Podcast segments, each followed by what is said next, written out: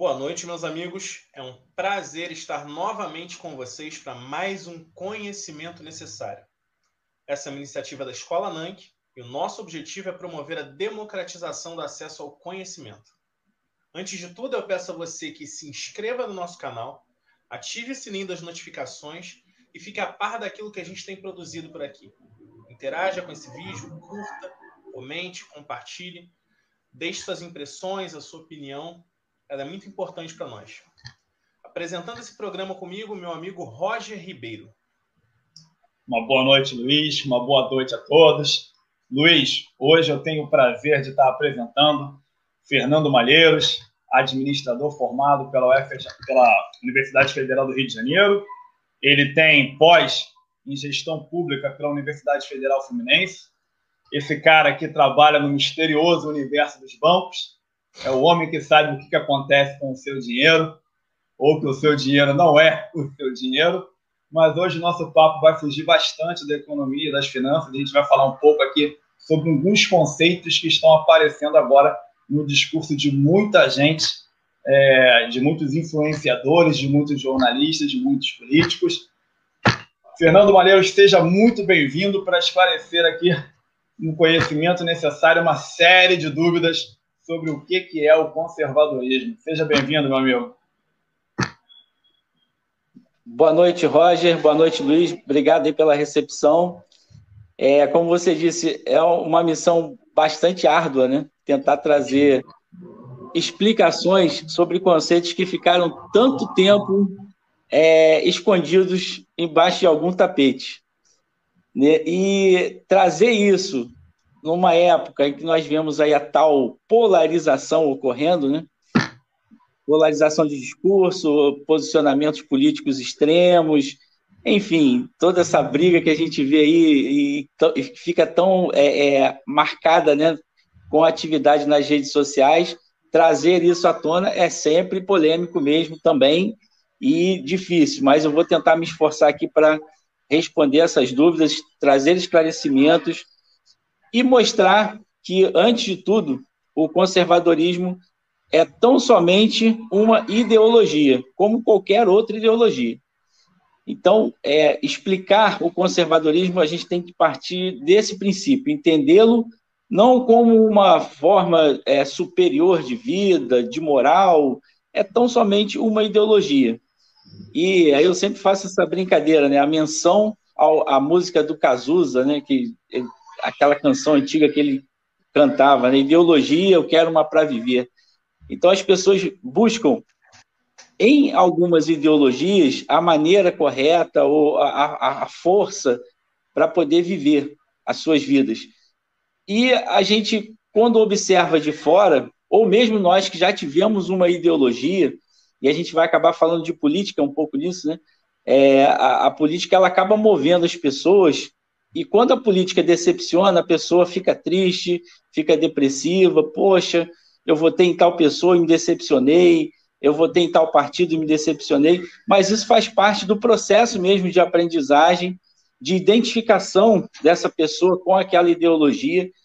E como qualquer outra ideologia, o conservadorismo também vai apresentar falhas, mas ele vai trazer também para aqueles é, seus crentes, vamos dizer assim, né, as pessoas que veem nessa ideologia um espelhamento de vida ou, ou, ou algo em que possa espelhar sua vida, é, as pessoas também vão existir falhas no conservadorismo, assim como no, no, socialismo, assim como no comunismo e diversas outras ideologias. Então, é, antes de tudo, né, antes da gente começar a falar propriamente do conservadorismo, é bom deixar isso claro: é uma ideologia, não é uma receita de bolo, não é uma, uma, ah, vamos salvar o universo com o conservadorismo. Não, não é isso. É uma forma de pensamento, é uma ideologia, assim como várias outras que existem, e até religiões, né? Algumas pessoas até é, projetam ideologias dentro de algumas religiões para tornar suas vidas melhores a partir daquilo. Então, é, Aí vamos lá, né? A famosa retórica, né? O conservadorismo é para conservar. A gente ouve muito isso aí, as pessoas falando, ah, o conservadorismo é para conservar. É, é, meio retórico, né? mas é, de certa forma, sim. Mas eu vejo, antes de tudo, o conservadorismo ele é uma, uma melhor definição assim que sintetiza tudo que eu tenho lido a respeito disso. Ele é amor à civilização. Então, o conservadorismo ele procura identificar no momento presente tudo que foi construído pelos nossos antepassados e que de alguma forma agregou valores à nossa civilização presente. Então, seja a língua, seja as construções, seja a matemática, enfim, tudo que existe hoje, que foi construído lá no passado remoto e que de alguma forma está favorecendo, ajudando a nossa civilização, a apreciação disso, a constatação de que isso é bom, é uma mentalidade conservadora. E o conservadorismo, num determinado aspecto, ele vai trazer também a ideia de preservação. E é curioso, né? Quando a gente faz a pesquisa no Google, até desafio vocês a fazerem isso. Vai lá no Google exatamente agora. Depois vocês pausam o vídeo, né, para fazer essa, esse teste. É, bota lá conservadorismo e você vai aparecer, vai ver que apareceram várias fontes assim de, de, de referência ou é, aquelas buscas que você faz que aparece lá, a, dicionário tal, dicionário pré-Biran, vários dicionários aí que aparecem no Google, sempre uma forma depreciativa para descrever o que é o conservadorismo. Ah, é retrógrado, é atrasado. Eu até fiz uma listinha aqui, curiosamente, os, os, as definições que aparecem que o Google, a internet, de certa forma. Opa, desculpa aqui sair do, do foco. É, então, é uma... Voltou, voltou. Então, é uma lista enorme de sinônimos depreciativos. Então, aparece lá. Até, isso eu fiz até, achei curioso, né? Fiz questão de anotar aqui. Então, olha, retrógrado, acomodado, antiliberal. Curiosamente, o conservadorismo surgiu na esteira do liberalismo, né? eles são quase gêmeos, né? É, antiquado, atrasado, até uma aqui que eu achei demais, bolorento. Então, é o termo depreciativo que, de forma alguma, vai representar o que é o conservadorismo enquanto ideologia, enquanto forma de pensar, né? Então, é, não é nada disso. A gente não quer voltar no tempo, fazer com que o, o momento presente volte a ser uma coisa que ele não é mais e nem pode ser. Né? Não tem como a gente voltar a um mundo onde não existem computadores, onde não existem carros, onde não existem é, medicamentos, onde não existem ferramentas médicas, técnicas médicas avançadas que salvam a vida das pessoas, etc. Então, isso é impossível. E não é essa a finalidade ou mesmo a mentalidade por trás do conservadorismo. O que se busca é a valorização do que dá certo. Então, isso aí vocês, toda fonte que vocês forem ver a respeito do conservadorismo, vocês vão encontrar essa referência. O que se busca é a preservação do que é bom para a civilização. É, essa é a análise constante que está sempre sendo buscada. Preservar o que é importante, preservar o que dá certo. E, de maneira alguma, isso representa não fazer mudanças na sociedade como um todo, de maneira alguma. Pelo contrário, as, as, os avanços tecnológicos, científicos e mesmo comportamentais, eles são, sim, bem-vindos, desde que se leve em consideração a relevância e a importância para o avanço da civilização como um todo, levando em consideração o passado. Então, é, isso a gente vai falar depois algumas referências aí na literatura conservadora, mas a mais citada também, que, que é a base, é o Edmund Burke. Então, ele sempre fala: a sociedade, ela não é só a sociedade dos vivos, ela também é a sociedade dos mortos e a dos não nascidos. A nossa sociedade presente, nós vivemos, temos nela construções, criações e até mesmo heranças de pessoas já falecidas. Não só os nossos pais, né, os nossos ancestrais imediatos ali, mas também de pessoas que deixaram suas obras, deixaram técnicas, é, heranças culturais de valor que influenciam o nosso modo de viver hoje. E, da mesma forma, nós estamos preparando gerações futuras, sejam as crianças que vão se tornar adultos, mas também as crianças que ainda vão nascer e que vão, de alguma forma, melhorar também a nossa sociedade e influenciar a cultura presente em determinado momento. Então, é, essa relação é, tripartite, ela é sempre citada também nas definições de conservadorismo. Então, fazendo uma consideração de tudo isso, eu entendo o conservadorismo como o amor à civilização. E esse amor, é, ele é transcendental, ele busca transcender as gerações e as contribuições dela, de todas elas, né, para a civilização como um todo. Mareiros, é, eu queria Sim. saber de você, é, para além dessa perspectiva militante, para além dessa perspectiva afetiva, na qual você traz algum arcabouço conceitual acerca do que é ser conservador, é, e eu penso isso baseado na confusão que se tem entre o que é ser conservador, pensando numa perspectiva moral, moralizante, e o que é conservador numa perspectiva política, né? E eu queria saber de você, em termos conceituais, como a gente diferencia o conservador, o conservador liberal, o liberal, o reacionário, o progressista, porque é tudo o que a gente precisa saber em termos conceituais para conhecer de fato o que é o conservadorismo, para além é, de todas essas confusões que a gente tem é, no nível mais panfletário, mais é, do que é do senso comum acerca do conservadorismo. Então eu queria saber de você essas diferenças conceituais, se você pode nos explicar.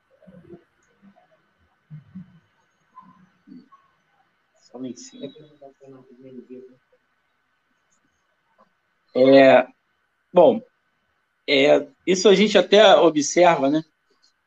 É, eu posso dizer que sou um conservador de, de última geração, né? Eu comecei, é, assim, politicamente, nunca tive uma definição, fui sempre um observador, mas de 2000, do ano 2013, 2014 para cá, a gente como a maioria de nós, né, a gente começou a ouvir falar de coisas que nós não sabíamos que existia, que existiam e coisas que aconteceram na política que acabaram influenciando e tem influenciado ainda todo o debate, né? E esse debate ele era do campo político, acabou se irradiando para outras esferas e hoje a gente tem um debate, é, como dizem, polarizado, mas que a, essa polarização ela acaba sendo positiva, tá? Tem hora que parece que a coisa vai ficar muito feia, muita briga. É, é, às vezes pessoas da própria família deixam de falar com outros familiares, mas é, esse, esse debate, essa polarização, que na verdade é um debate e ele tem de ser saudável, ele tem de acontecer, que é isso que faz realmente as pessoas é, crescerem né, na forma de aceitarem outras ideias diferentes das suas e também crescerem do ponto de vista intelectual. Essa confrontação ela é importante, necessária e ela estava meio esquecida no seio da nossa sociedade. É, essa configuração que você sugeriu de conservador liberal, esses vários tipos aí que você citou, é, a gente tem percebido muito isso nas redes sociais, né, nesses embates, né, nesses campos. Hoje, as redes sociais se tornaram campos de embate é, muitas vezes é político, né? Como vocês começaram o programa falando, às vezes você tem um, uma, uma, é, uma discordância a respeito de determinado fato político e aquilo ali acaba se irradiando para uma esfera de debate é, ideológico e às vezes até filosófico, enfim, vira um caldeirão. É, mas essa necessidade a gente tem visto nas redes sociais de fazer um enquadramento das pessoas é botar na caixinha, né, como dizem alguns. Ah, eu preciso botar na caixinha para poder saber, a perceber qual é o meu campo de atuação, qual é o meu time. Eu preciso saber qual time eu vou torcer, qual time eu vou apoiar, e é mais ou menos isso que tem acontecido. Então você, ah, ele é o quê? Ele é conservador, ele é liberal, ele é esquerdista, ele é petista. A gente tem visto muito isso. Em certa medida, isso é natural, as pessoas querem se aproximar daquelas pessoas com, que, com as quais elas se identificam. É, é um processo meio que natural, né? É um processo de agrupamento ali, né? É tribal, né? Como alguns dizem.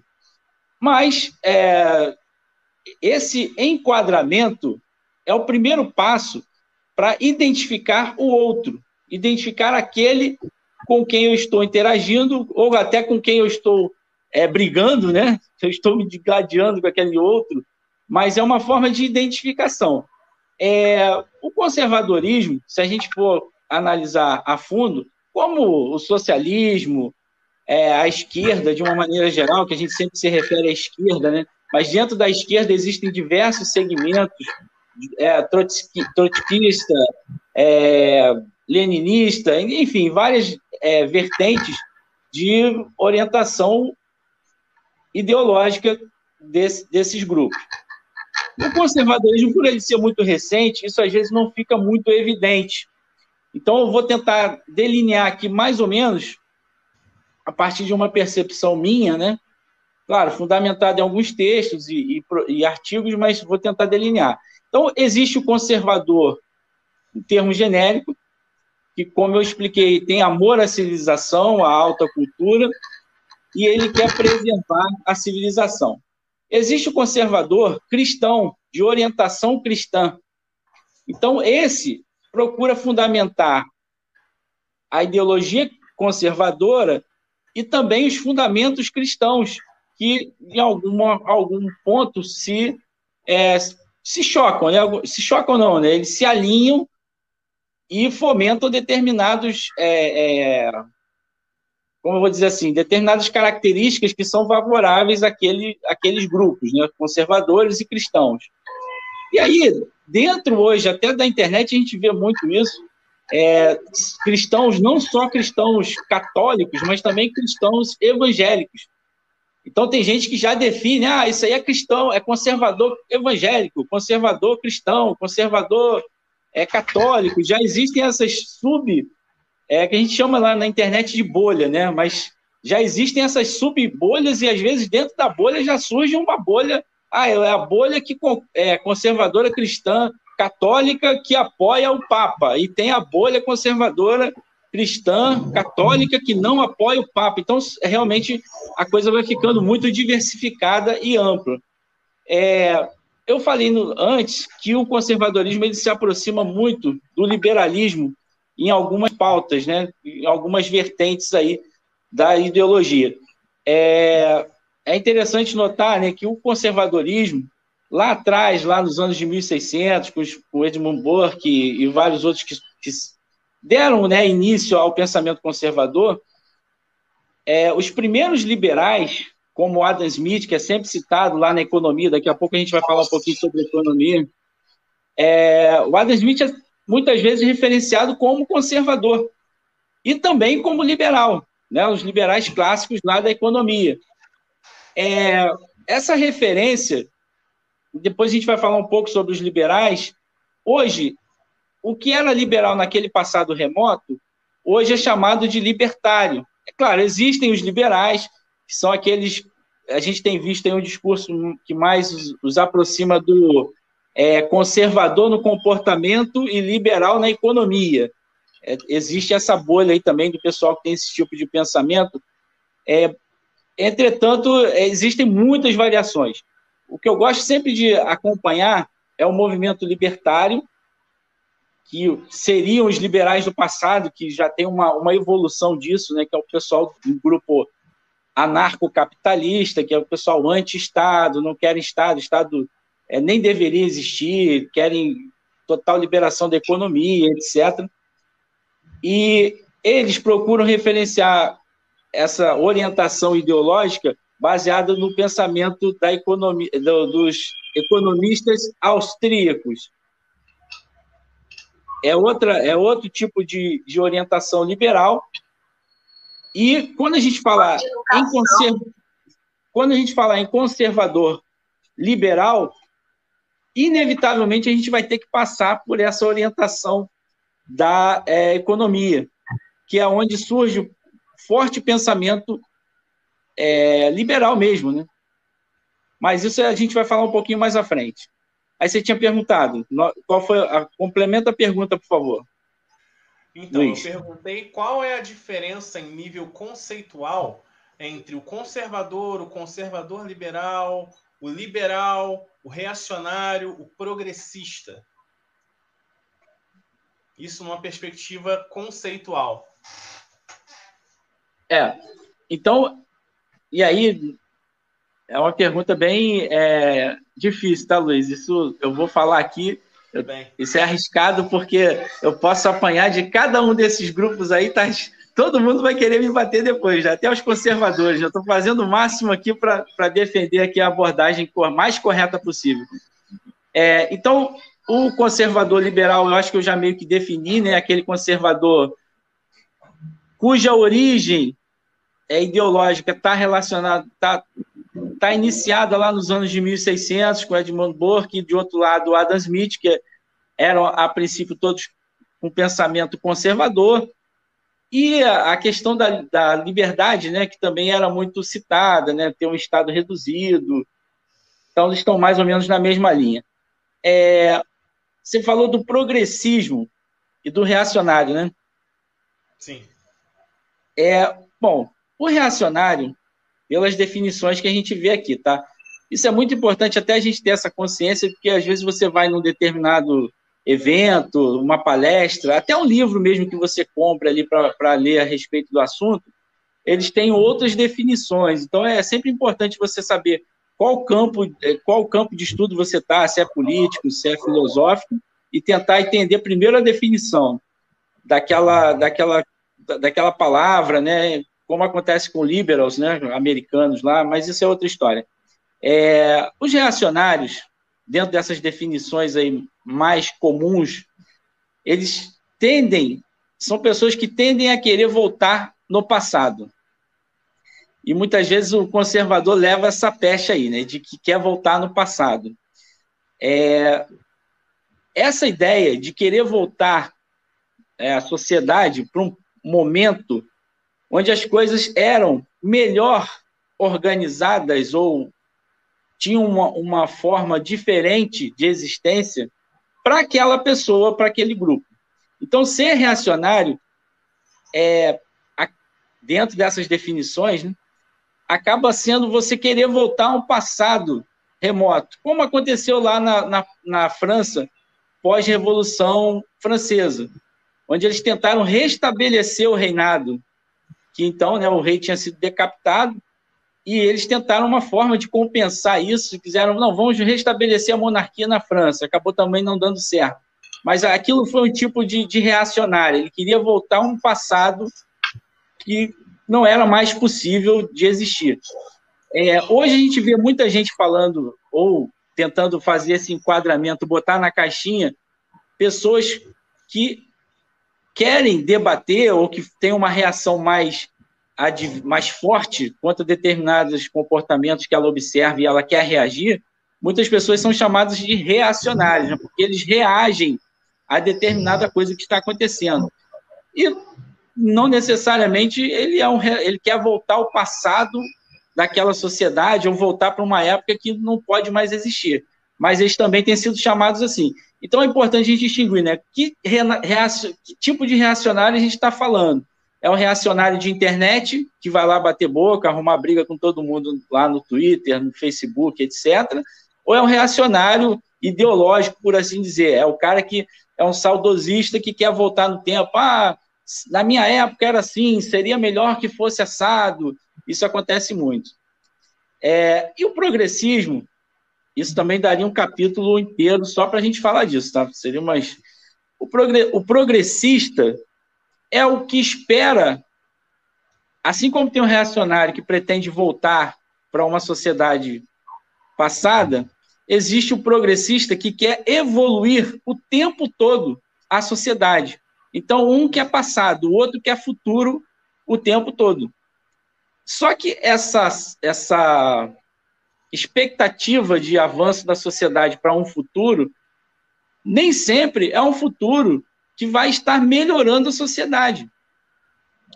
E aí vira, acaba se tornando uma ideologia, né? A gente está falando aqui de ideologia, acaba se tornando uma ideologia no ponto em que ele quer mudar toda a sociedade o tempo todo. Então, quer desconstruir a sociedade, desconstruir instituições. Ah, nós, nós precisamos acabar com essa instituição, com a instituição X, Y, porque ela não está funcionando mais, nós precisamos zerar tudo, acabar com tudo e fazer tudo do zero. Isso é um tipo de mentalidade progressista.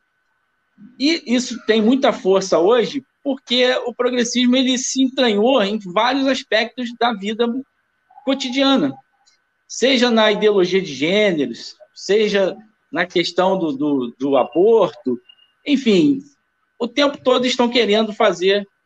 Aí a gente vamos, vamos definir todas essas pequenas áreas como áreas do comportamento. Eles querem fazer o progressismo radical dentro até dessas áreas de comportamento e que pode gerar polêmica justamente com esses grupos que não têm interesse nessas alterações que levam ao futuro, às vezes, indefinido ou baseado em até mesmo nessa questão do aborto, né, em pesquisas aí não tão é, conclusivas assim. Ô, Malheiros, me, me ajuda aqui numa, numa questão.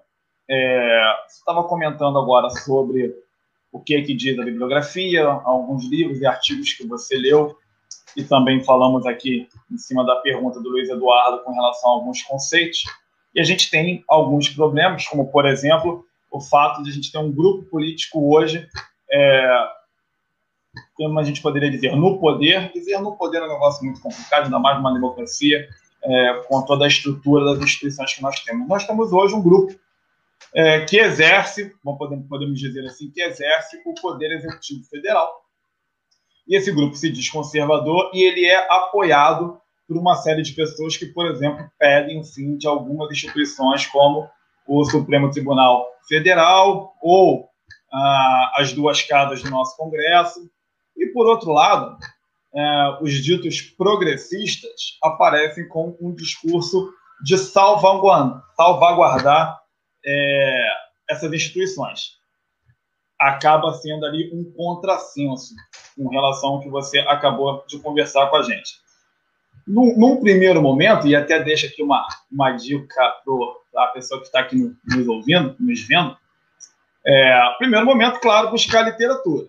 Inclusive, agora a Nike acaba de fazer uma parceria com a Amazon, então nós estamos disponibilizando links com parte da bibliografia citada pelos nossos entrevistados. Quem tiver interesse em, numa, na bibliografia que vai ser trabalhada agora nessa entrevista vai estar na descrição. Você pode clicar no link que você vai ser direcionado para o site da Amazon, com um link que vai gerar ali uma pequena comissão para que a gente possa manter o trabalho da Nike.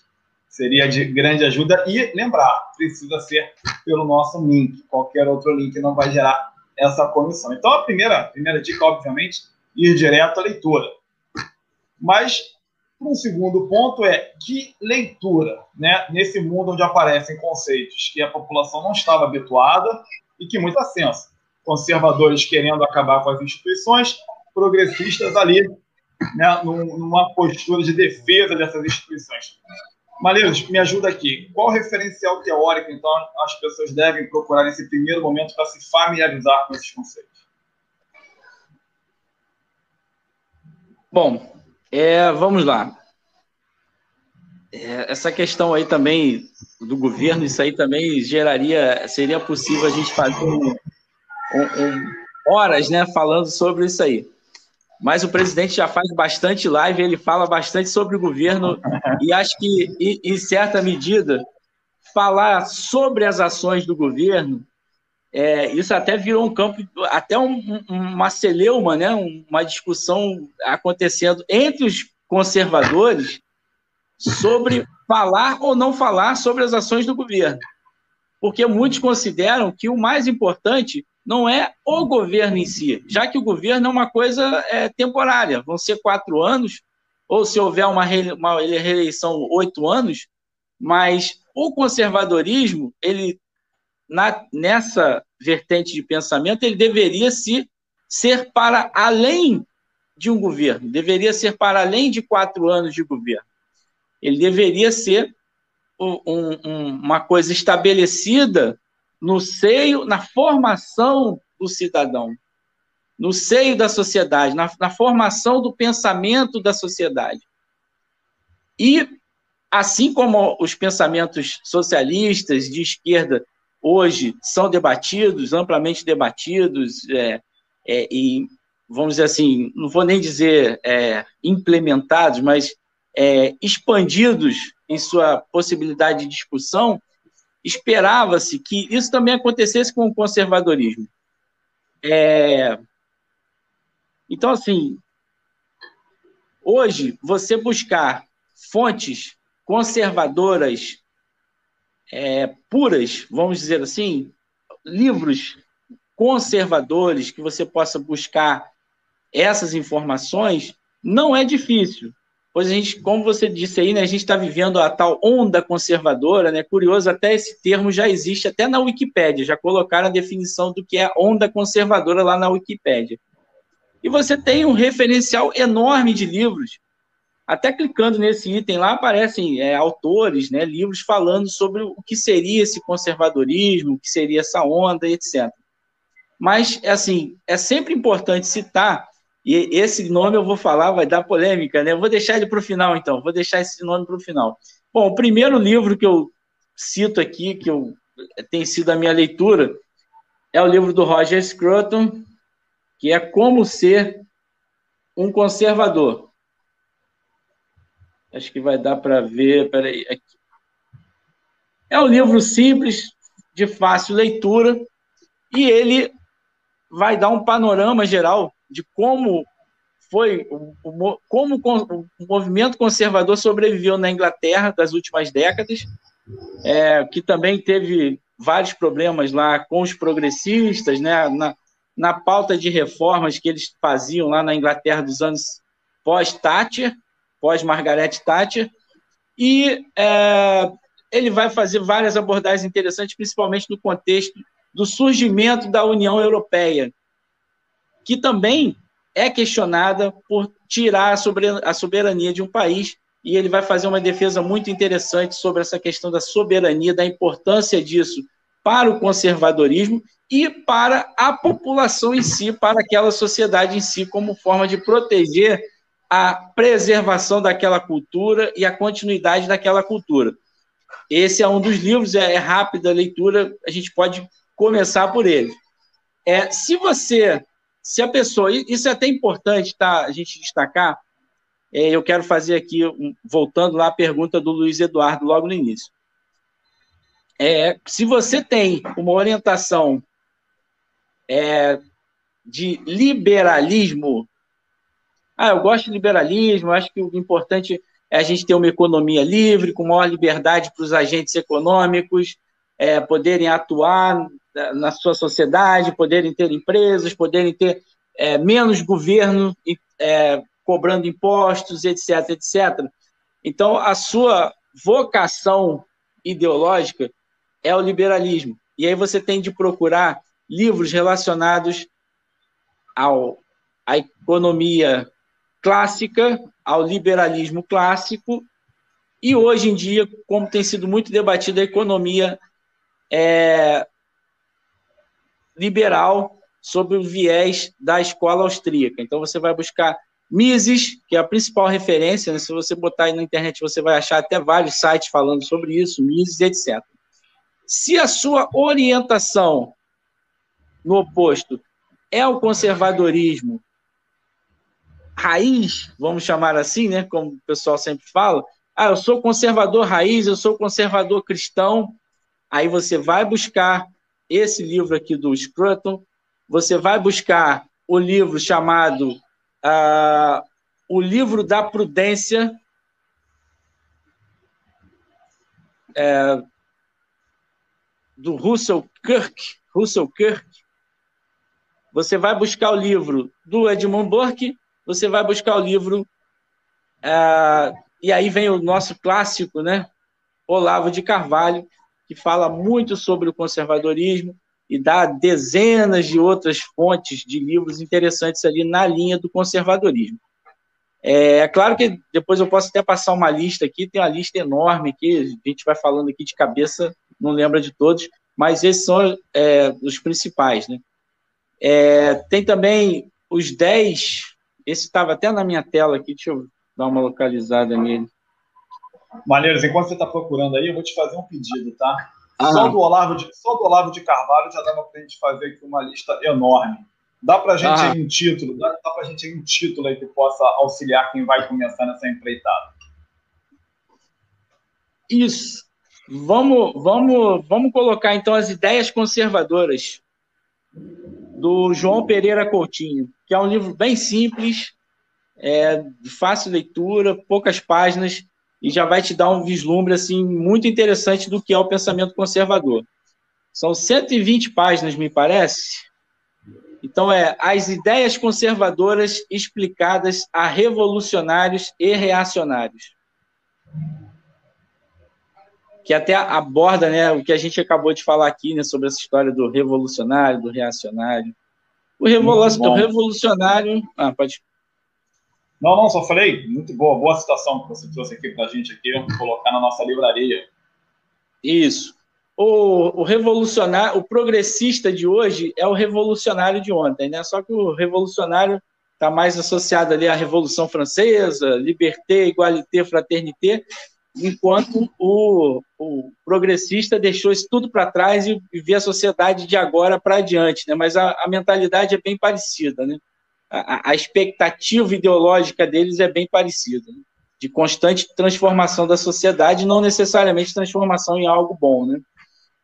E do Olavo, Maneiros, que aqui a coisa funciona da seguinte forma: o Luiz é pacifista, muito pacifista, e eu gosto de confusão.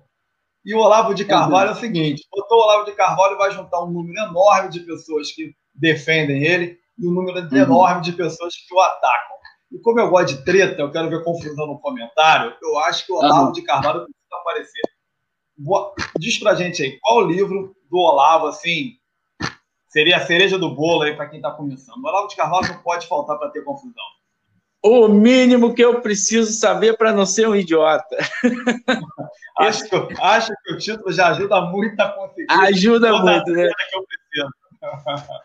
muito obrigado. É, o, o, professor, já que você fez um adendo aqui, é o professor Olavo, ele, eu não fiz o curso dele, tá? mas tive contato com pessoas que fizeram o curso, e grande parte do que a gente aprende hoje de conservadorismo na internet é com os alunos, né? Com pessoas que foram alunos, né? O pessoal mais é, ativista aí do conservadorismo.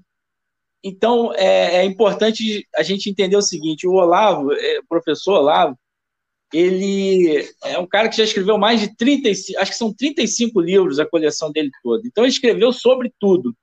E o conservadorismo que ele apregoa é o conservadorismo cristão, é aquele conservadorismo que vai ter na sua base ideológica, o cristianismo.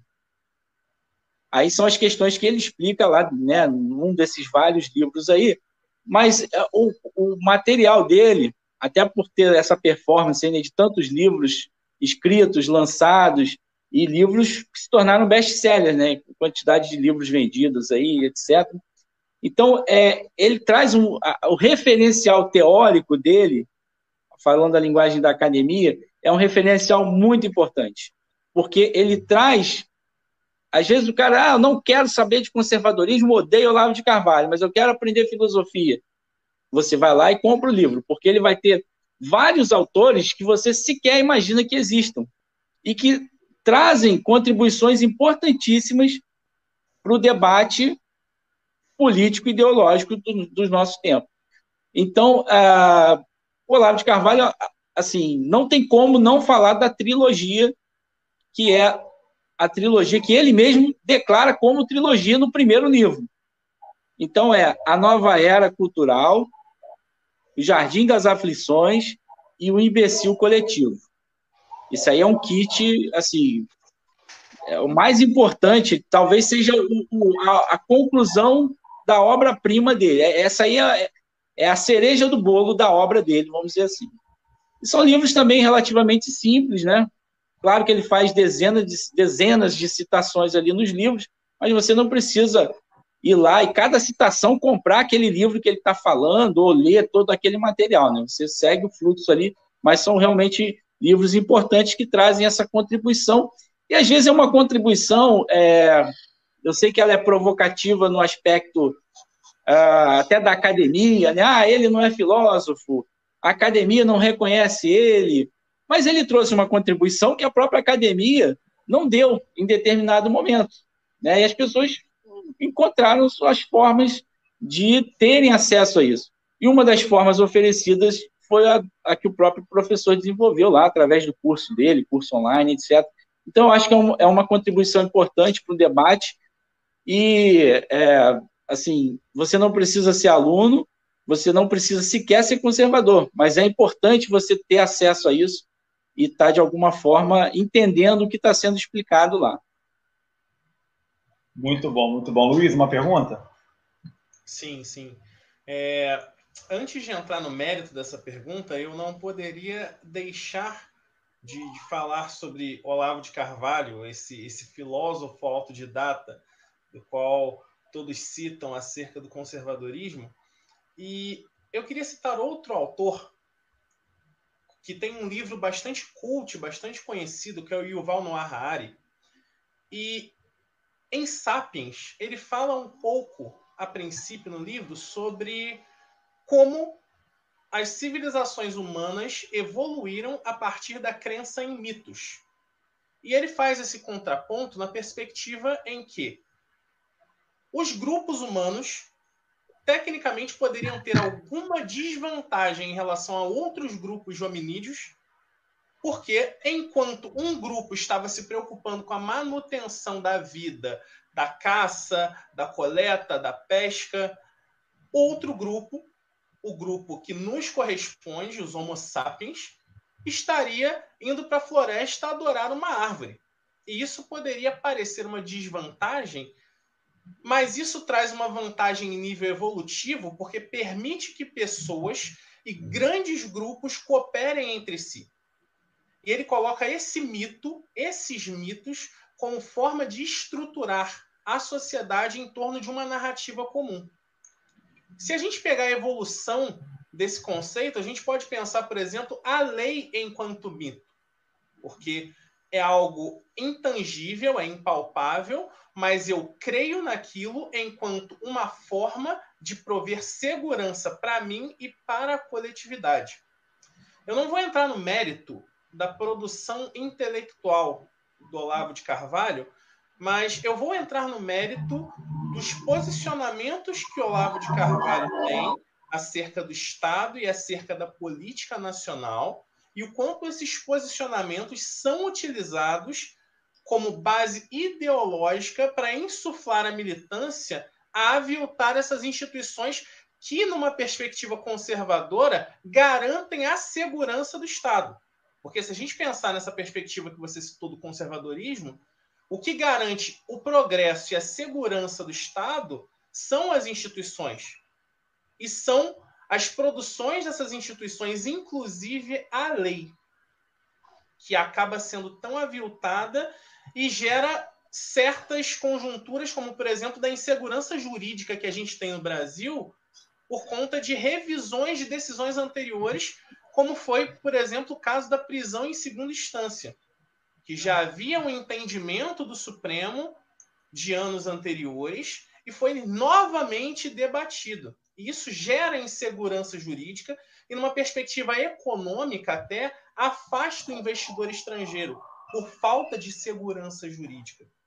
E eu queria saber de você, numa perspectiva conservadora, qual é o pensamento que você tem enquanto conservador sobre a relação do conservadorismo com o Estado, com a norma, com a economia, com a norma, digo a lei, e principalmente pensando essa perspectiva de trazer para o debate as ideias de um teórico, se é que a gente pode chamar dessa forma, que servem para, de certo modo, aviltar o próprio pensamento conservador. E eu queria saber de você esse posicionamento enquanto conservador sobre isso.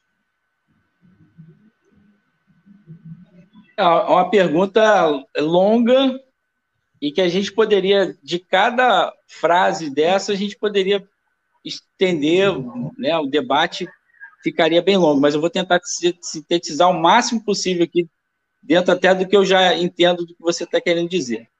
É, bom, primeiramente, o conservador, ele quer a preservação, mas ele entende que essa preservação não necessariamente ela está associada ao Estado.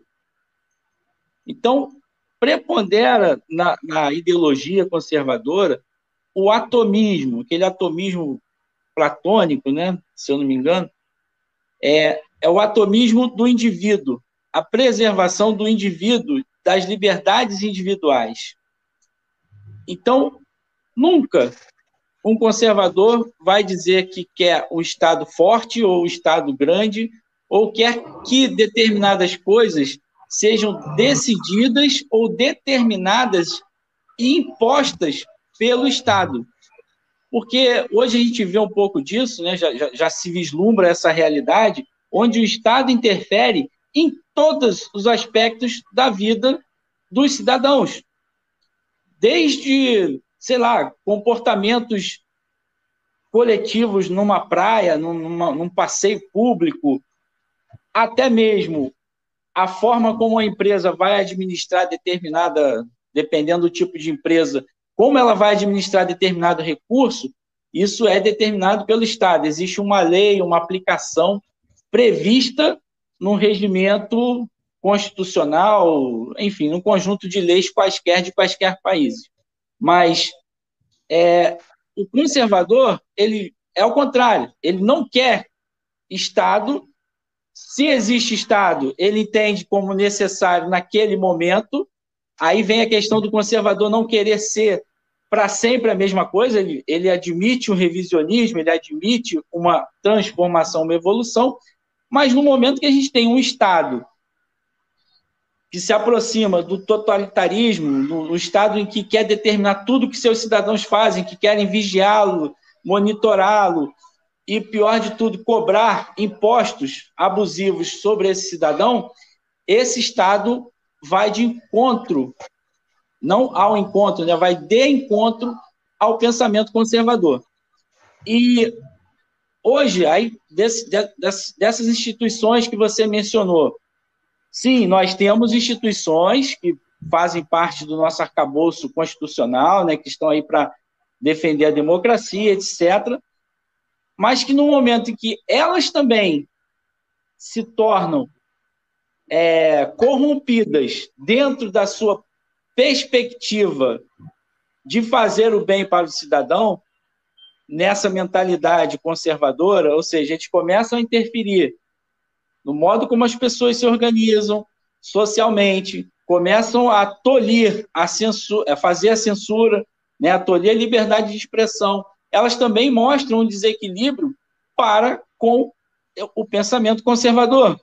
Porque o conservador, ele quer a liberdade individual, ele quer que as pessoas tenham as suas liberdades respeitadas, liberdade de fazer negócios, liberdade de se expressar.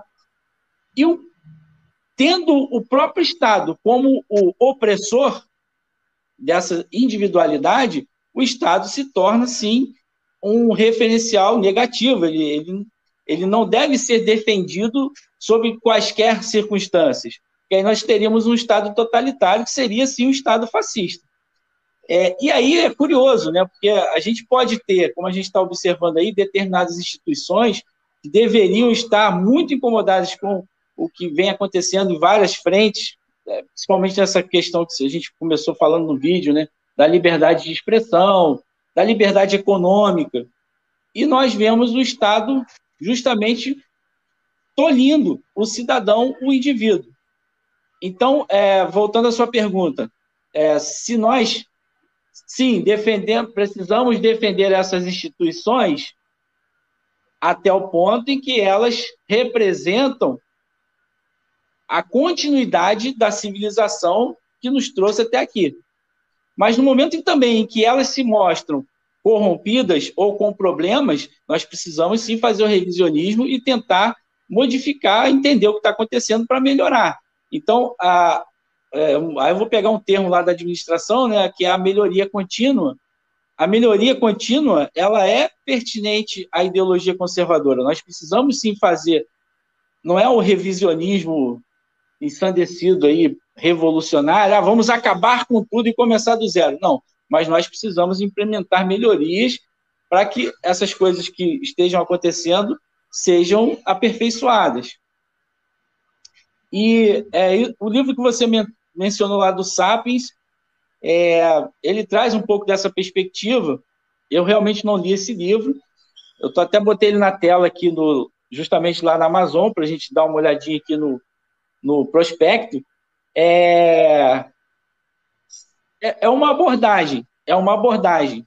Tá? Mas eu, é, eu acho que o, mérito da, da religiosidade ele até ele fala que justamente no prospecto ele fala da capacidade inovadora, né? E aí eu não sei em que medida essa, essa religiosidade ela também inovou na humanidade, inovou o Homo sapiens a ponto dele se tornar a espécie dominante.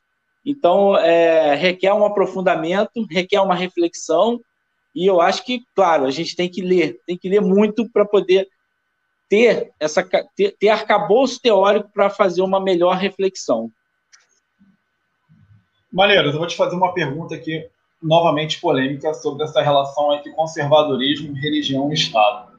Você fez aqui uma, uma grande reflexão sobre o fato de ser conservador não necessariamente defender o Estado, principalmente na, nos pontos em que o Estado interfere diretamente na, na vida do indivíduo.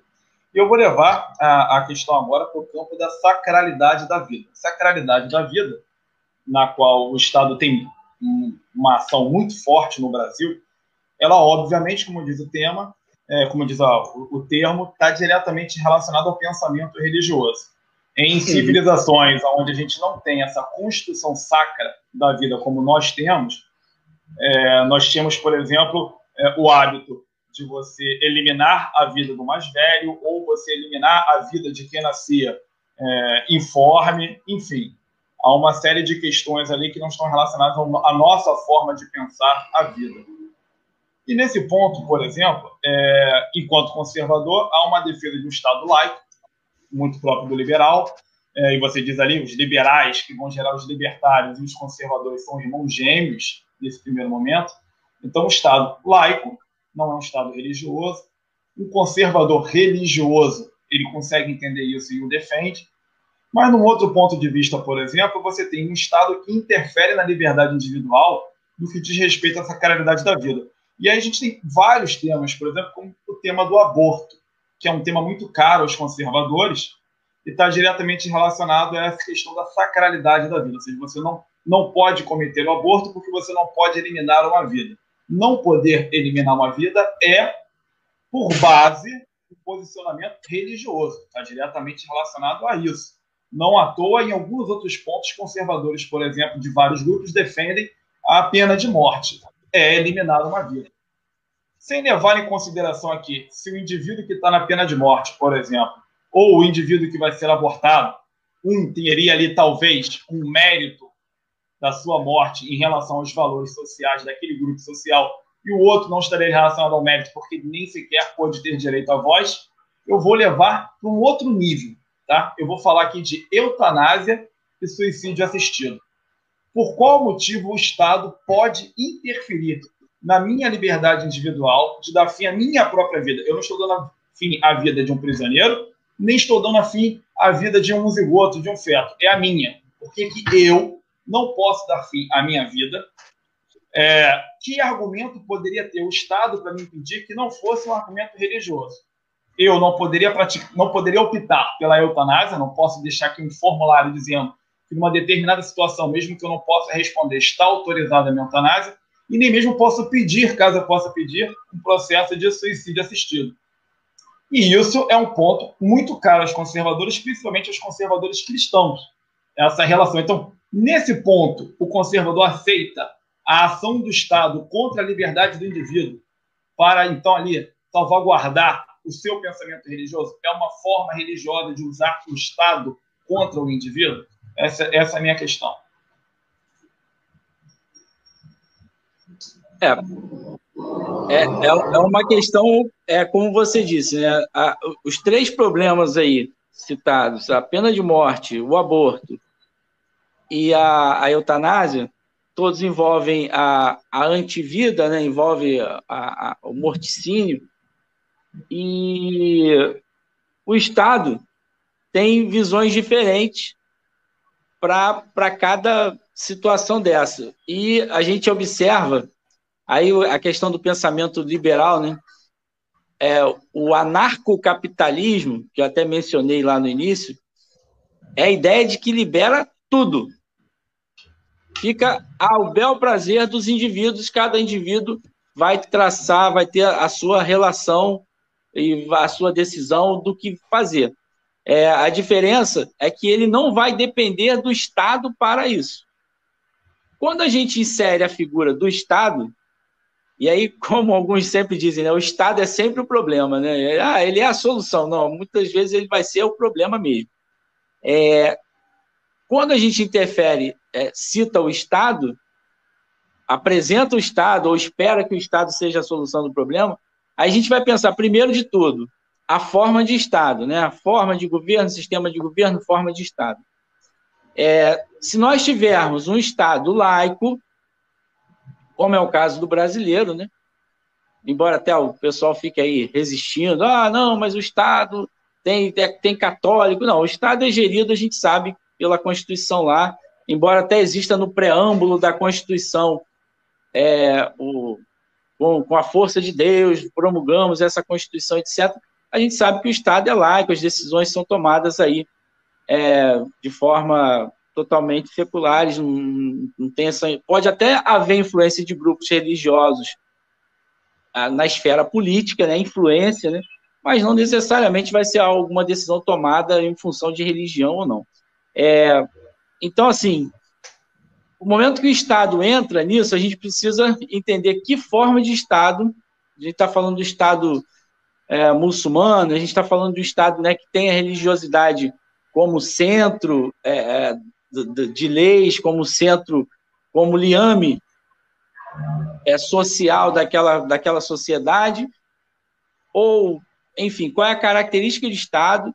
Nós temos é, o Estado democrático, e o nosso Estado democrático, república, regime presidencialista, ele permite a criação de leis obrigando as pessoas a fazerem determinadas coisas. E aí é o ponto central do debate, que é criar leis obrigando pessoas a fazerem coisas. E nem todo mundo, e, e, essa é uma das críticas né, que o pessoal faz à democracia, e a gente fala que está criticando a democracia, o pessoal já acha que a gente quer ditadura, né? não é por aí. É, um, uma das críticas à democracia é que quem vence é a maioria mas existe a minoria que está insatisfeita com aquilo. E aí, em que medida nós podemos submeter a decisão da maioria, né, que, que gerou uma lei obrigando todos a fazerem determinada coisa, e que, até que ponto nós podemos é, obrigar as pessoas a fazerem coisas contra a sua vontade, sendo que o que estará em jogo é a vida. E aí vem a vida, como você citou, da pena de morte, a vida do aborto e a vida da eutanásia. Isso é polêmico, né? Assim, é, é, é muito, são muitas discussões, né, em torno disso. Se a gente pensar na solução é, libertária, né, eu vou separar aqui, fazer um parêntese rápido de liberal para libertário. É, pensar a solução libertária é a mais fácil, a mais rápida. Libera tudo. Cada um decide. Só que a solução libertária ela funciona num estado inexistente, ou seja, não existe estado. Tudo é determinado livremente entre empresas, pessoas, etc. É, a solução seria simples. Porém, a gente não vive no estado libertário. Né? Nós temos o estado, o estado é influenciado por grupos, grupos de pressão, grupos de religiosos, grupos políticos, é, grupos progressistas, grupos conservadores, em menor, menor escala, mas eles sim vão determinar a lei que vai funcionar para todos. E é, a visão do conservador vai ser sempre de preservação da vida em todas as esferas, tanto do condenado quanto do, da, da criança é, ainda lá em estado fetal, como também do, da pessoa doente que, é, infelizmente, está lá cometida de uma doença grave a, a posição do conservador vai ser sempre da preservação da vida. Mas sim, é um debate grandioso, é grandioso. E por mais que é, assim a gente debata isso não só aqui, né, mas nas câmaras, nos congressos, isso vai ser um debate aí de décadas ainda para se chegar a um consenso. Malheiros, me permite um adendo, só um pequeno adendo? É, porque uhum. ficou, ficou um ponto confuso para mim, talvez tenha ficado confuso para alguém que esteja nos assistindo também. É, uhum. E aí eu vou levar tanto a minha pergunta como a pergunta do Luiz Eduardo, e ainda que essas perguntas tenham posicionamentos bem, bem díspares em relação a essa questão. Até onde a lei, enquanto sagrada, tá? sagrada por um contrato social, não mais por uma religião, a lei sagrada por um contrato social, a lei que expressa ali, então, a vontade de uma maioria. Até onde essa lei deve ser contestada por um conservador no que diz respeito à questão da vida e até onde, por exemplo, por, exemplo, ela pode ser contestada no que diz respeito à manutenção de uma das instituições, como por exemplo o Congresso. Até onde a lei deve ser jogada ao lado. O conservador ele não defende o Estado em si, não é isso? E a lei não deixa de ser um ato de Estado, até onde a lei, enquanto ato de Estado, pode me impedir de praticar a eutanásia em mim, tá? não é em ninguém, e até onde a lei, por exemplo, não pode impedir que se derrube o Congresso. Então, assim, a sacralidade da lei, ela serve para um caso, não serve para outro caso? Como é que funciona isso? A lei tem que valer porque ela é, de fato, a vontade da maioria expressa num texto escrito pelos representantes da maioria, e aí vale ela acima de tudo, ou não? Ela vale quando é favorável e quando não é favorável, bota ela para o canto. Como é que funciona isso? É, tirando algumas situações em que nós vemos que claramente a lei não se aplica né, a, a alguns poderes e que de alguma forma sempre se consegue fazer uma manipulação né, da lei, de, de artigos diversos, da, às vezes da própria interpretação. Então a lei acaba perdendo o valor e passa a valer a interpretação. E aí vocês até falaram nisso na questão da, da segunda instância, e isso sim gera instabilidade política, gera vários tipos de instabilidades é, jurídicas e trazem consequências para o mundo econômico, para o mundo social do, do, né, do país, etc. É, mas, a princípio, a lei está em vigor. A princípio, a lei está valendo para todos e todos deverão cumpri-la, submetendo-se os não cumpridores às consequências do não cumprimento. É, o que a gente fala aqui, a questão da criação de leis e, e da, dessa desse embate que vai acontecer para esse debate e a criação de novas leis, é, aí é o sentimento moral, né, da, da, das consequências das leis, das criações das leis e do não cumprimento dessas leis. É, teoricamente, sim, nós vivemos um regime democrático, a Constituição ela tem a força, a lei magna né, daquele país, ela foi elaborada ali pelas pessoas em comum acordo, através dos seus representantes, então ela está valendo, tem que ser cumprida. É, mas o questionamento é sempre válido. E como se faz o questionamento de uma lei máxima? Como se questiona isso? Se buscam alternativas, ou se mudando a lei, e aí vem a, a importância do debate, e acho que isso que a gente está fazendo aqui hoje, né? a gente está tentando debater, criar um diálogo é, de visões aqui, e, de alguma forma, o movimento, dentro desse modelo democrático que a gente tem, criar políticas públicas que onde surge esse debate e onde se promova a alteração da lei que de alguma forma não está satisfazendo. É, a questão do questionamento da lei ou da aplicação da lei, isso já acontece hoje. Então, por exemplo, a questão da vacina, a vacina é obrigatória, né, para as pessoas, mas existem grupos que, dada a orientação religiosa, é, enfim, até algumas, é, não vou chamar de seitas, né, mas são religiões menores aí, importadas de, de outros países, religiões que não têm muita expressão dentro do Brasil em função do volume de seguidores, mas que conseguem, com questionamento jurídico, é, não terem a obrigatoriedade de tomarem aquela vacina. não só no Brasil, né? No mundo todo acontece isso. É, então, assim, a questão do, do, dia de folga, né? Que algumas, é, acho que os adventistas têm o sábado de folga, então eles questionam na justiça terem de fazer provas, terem de é, trabalhar, enfim, fazem ajustes nas, nas escalas de horários e etc. Então, são questionamentos, embora a lei esteja ali valendo para todos, que, como você disse, assinaram, né? mesmo não tendo assinado, mas assinaram aquele contrato social daquela determinada sociedade, eles podem questionar, né? E aí, aí vale ser o debate, né? O debate jurídico lá que vai ser promovido lá pelo órgão, pela instância máxima, no caso aí o nosso STF, vai estar debatendo, vai estar julgando aquele lado se é válido pra, ou não somente para aquele grupo, se vai ser válido para todo mundo e aquele grupo não vai ter esse direito aí apartado dos demais, enfim. É, são questões realmente é, pesadas. Eu até sugiro é um livro aqui que aborda essa questão da, da moralidade né, dessas decisões e das leis, que é um livro do Adam Smith. Justamente o, o Adam Smith é o precursor lá da, do pensamento liberal, e tem um livro chamado Teoria do Teoria do Comportamento Social, se eu não me engano. Não, Teoria do Comportamento Moral. É um livro clássico, né? Deve até achar na internet aí, já é um livro de 1600 alguma coisa que ele escreveu. Então ele, ele aborda essas questões morais da economia, do funcionamento da economia, e é, é bem interessante nesse sentido de, de se fazer esse debate.